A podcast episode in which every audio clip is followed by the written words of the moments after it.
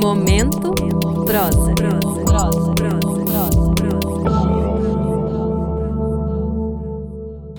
Olá, eu sou a Juliana Loenroth, uma das coordenadoras do projeto Leia Mulheres, mediadora do Clube de Leitura de São Paulo e estudante de alemão. Hoje eu vou ler um trecho do livro Cassandra, da autora Christa Wolff. Foi aqui, aqui esteve ela. Estes leões de pedra, hoje decapitados, a contemplam. Esta fortaleza, um dia inexpugnável, agora um monte de ruínas, foi a sua última visão.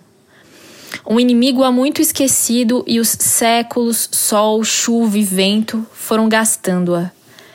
Permanece igual apenas o céu, um conglomerado de azul profundo, imenso e vasto.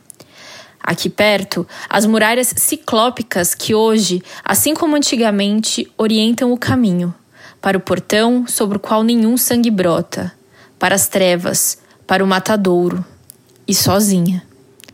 Com esta narrativa, caminho para a morte. Momento prosa. prosa. prosa.